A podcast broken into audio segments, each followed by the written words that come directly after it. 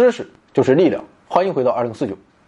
宇宙有众多的谜团，比如它的创生、它的时空框架以及恒星与星系的诞生。现在我们利用一个又一个万分复杂的理论来不断的对这些谜题进行解释，仿佛人类也在抽象理论的汪洋大海中迷失了自我。但是现在救星仿佛出现，而这就是黑洞。随着研究的不断深入，物理学家、宇宙学家以及天体物理学家们日益感受到了一种召唤，那就是黑洞或许正是解开种种谜团的钥匙。首先，我们来看宇宙的创生。宇宙的创生一直是一个谜。现在的理论认为，它来源于一场大爆炸，但这个事件本身却说不清道不明。一方面，我们还搞不清楚那一瞬间究竟具体发生了什么；另一方面，我们也搞不清楚产生大爆炸的起点从何而来。不过，现在一种十分具有颠覆性的理论将宇宙大爆炸与黑洞连接了起来。我们的宇宙或许诞生自一个黑洞，不过这个黑洞并不是一个普通的黑洞，它不是由一颗遍布我们宇宙的三维恒星坍缩而成的，而是一颗四维恒星。这颗原始的恒星有四个维度，至于它长什么样，我们的思维是想象不出来的。我们现在所能想到的极限就是，在我们眼中，这颗四维恒星会产生一个三维的球形世界。就像三维的物体在我们的眼中是二维的平面一样。当然了，这么说我们可能依然无法理解，毕竟我们是看不出来三维结构。关于四维的物体，我的思考是，它在我们眼中应该依然是二维的。而对于可以感知四维的生命来说，他们应该是在视觉以外再拓展出一种我们所无法理解的感觉。所以有时候想想。这个世界到底是几维的？或许这并不是由物质本身所决定，而是由感知者所决定的。我们的思维不允许我们超过三维，我们的视觉也不允许我们超越二维。但其他生物可能不是如此。总之，这不重要。具体的情况可能是这样的：在一个四维空间的元宇宙中，存在着一颗濒死的四维恒星，就和我们宇宙中发生的一样。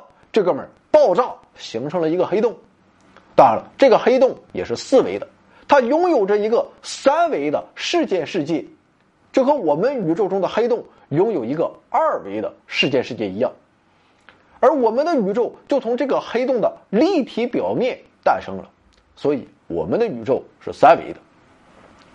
由此，我们也可以进一步推想，我们世界中的每个黑洞的表面是另一个。二维世界的家园，而这个二维世界中也包含着二维的黑洞，这个黑洞又诞生了一维的宇宙。也就是说，宇宙可能是一套俄罗斯套娃，我们的宇宙可能是另一个宇宙的黑洞，而从我们宇宙中的每一个黑洞又可以进入其他的世界。同时，在黑洞的起点中，自然法则会在新宇宙出现之前发生微小的修改，然后开始自己宇宙的演化。这个就有点像进化论了，进化导致了生物多样性的产生，而黑洞则导致了宇宙多样性的产生。每个黑洞都是一个完全不同的宇宙。那么至于这个俄罗斯套娃，它到底有多少层，那就不知道了，有可能是无限。以上这套理论听起来就是天方夜谭，但事实上它并非看起来的那么荒诞。首先，最直观的就是，大爆炸和黑洞在形式上具有惊人的相似性，那就是它们是相对论中仅有的两个起点，除此之外，没有别的任何物质具有这一性质。而在二零一四年，来自加拿大的一个物理学团队又更进一步，在他们的数学算式中，描述四维黑洞世界炽热物质膨胀和冷却的方程。在各方面都类似于描述我们的宇宙以炽热致密的状态出现，而后发生大爆炸并膨胀冷却的方程。很多人认为这并非是一个巧合，这种形式上的等价实际上可能是更深层次一致性的标志。当然了，这一理论毕竟还只是一个假想，但是它就可以解决一系列棘手的问题，比如说大爆炸时它究竟发生了什么？那么这个问题就可以彻底被取消了。同时，它也能解释为什么我们宇宙的几何形状是完全平坦而非弯曲的，因为生成它的四维恒星的质量足够大，那就可以了。此外，这一理论还解决了一个大问题，那就是宇宙的同质性。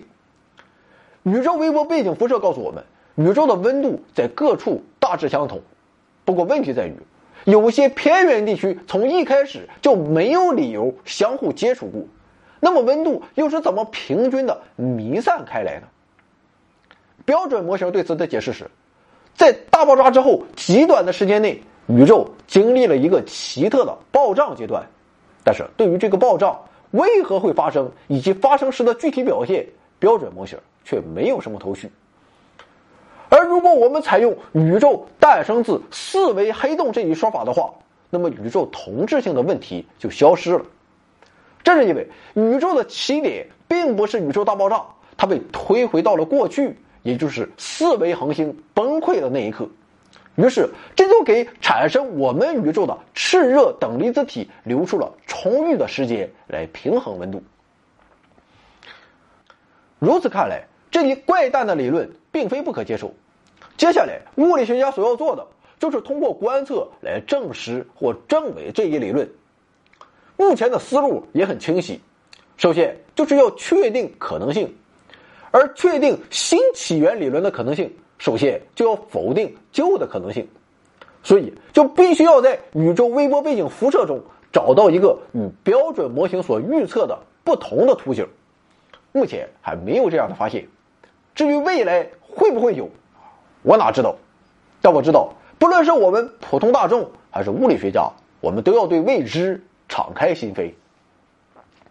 那么好啊，第一个问题就解决了啊，听没听懂？就这样了。下面是黑洞可以解决的第二个谜题，这就是黑洞编织了宇宙的时空框架。这个观点认为，黑洞是宇宙的砖瓦，时空的编织者，是构建现实的无形之手。也就是说，我们的时空可能是由黑洞之间通过一种奇特的联系，一种纯粹的量子联系建立关联，从而塑造而成的。需要注意的是，这个黑洞并不是我们刚才说的那个四维黑洞啊，也不是遍布宇宙的那些庞然大物，而是要小得多的微型黑洞。它们由原始真空的波动而诞生，密布整个宇宙空间之中。目前还没有任何理论可以很好的描述它们。正是这些微型引力井之间的联系，在某种意义上可能就是我们宇宙的基本组成成分。可见。这就有点类似于组成物质的夸克，它们可以让我们长驱直入，潜入此前从未探索过的引力、空间和时间的微观本质。其实这个想法也不是多么新颖，有一个公式正可以对它进行很好的概括。相信很多老板都见过这个简单的公式，这就是 E R 等于 E P R。这个 E R 指的就是爱因斯坦罗森桥，也就是虫洞。而 EPR 指的是爱因斯坦波多尔斯基罗森键，它更为我们所熟知的名字是量子纠缠。在这其中，虫洞是连接两个遥远黑洞的时空捷径，目前还从未被观测到。而量子纠缠已经被证实存在，而且已经开始了应用。它指的是物质粒子远距离维持非物质联系的能力。简单来说，就是两个纠缠系统虽然相隔不知道远到哪里去了，但却会相互实时影响。尽管相对论禁止超光速的存在，但量子纠缠它是不管这一套的。至于 E R 等于 E P R，它这个等式是怎么建立起来的啊？我说了你也不懂，你懂我也不懂。总之，经过一系列不知道高到哪里去的纯理论折腾后，科学家。将结论拓展到了现实的宇宙之中，结果发现两个黑洞之间可以发生量子纠缠，而这种量子纠缠就等于在黑洞之间编织虫洞。毫无疑问，这一等式的出现具有一个非凡的意义，那就是它实现了一场世纪联姻。联姻的双方就是相对论与量子论，因为通过 E R 等于 E P R，黑洞关系所在的相对论世界与粒子关系所在的量子世界便实现了等价。这就好比是我们找到了一个透镜，它正面看是望远镜，反过来就变成了显微镜。虽然看到的是截然不同的世界，但透镜还是那个透镜。那么这一结论正确的可能性有多大呢？现在不好说，但是它很符合上世纪七十年代以来物理学的发展趋势，因为借此我们可以解决一个大问题，这就是黑洞信息悖论。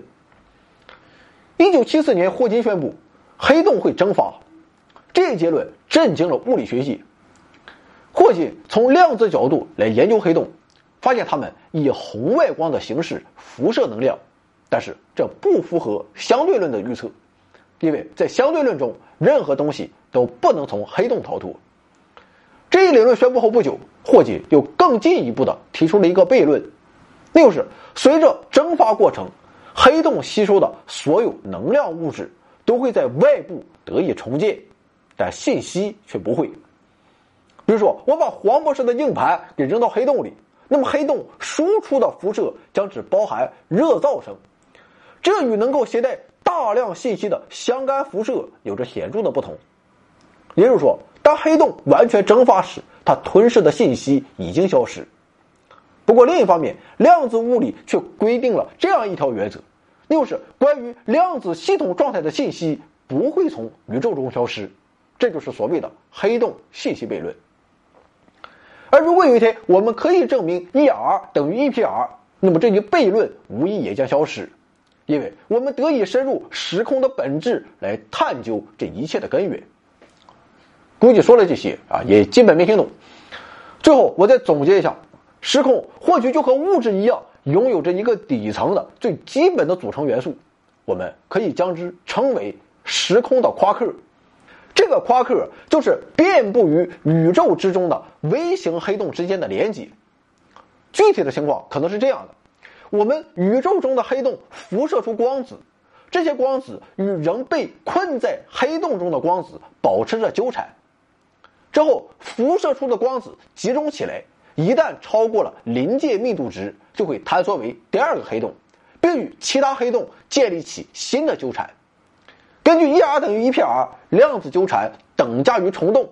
那么就这样，两个黑洞通过虫洞连接，这种连接或许就是我们时空的基本框架。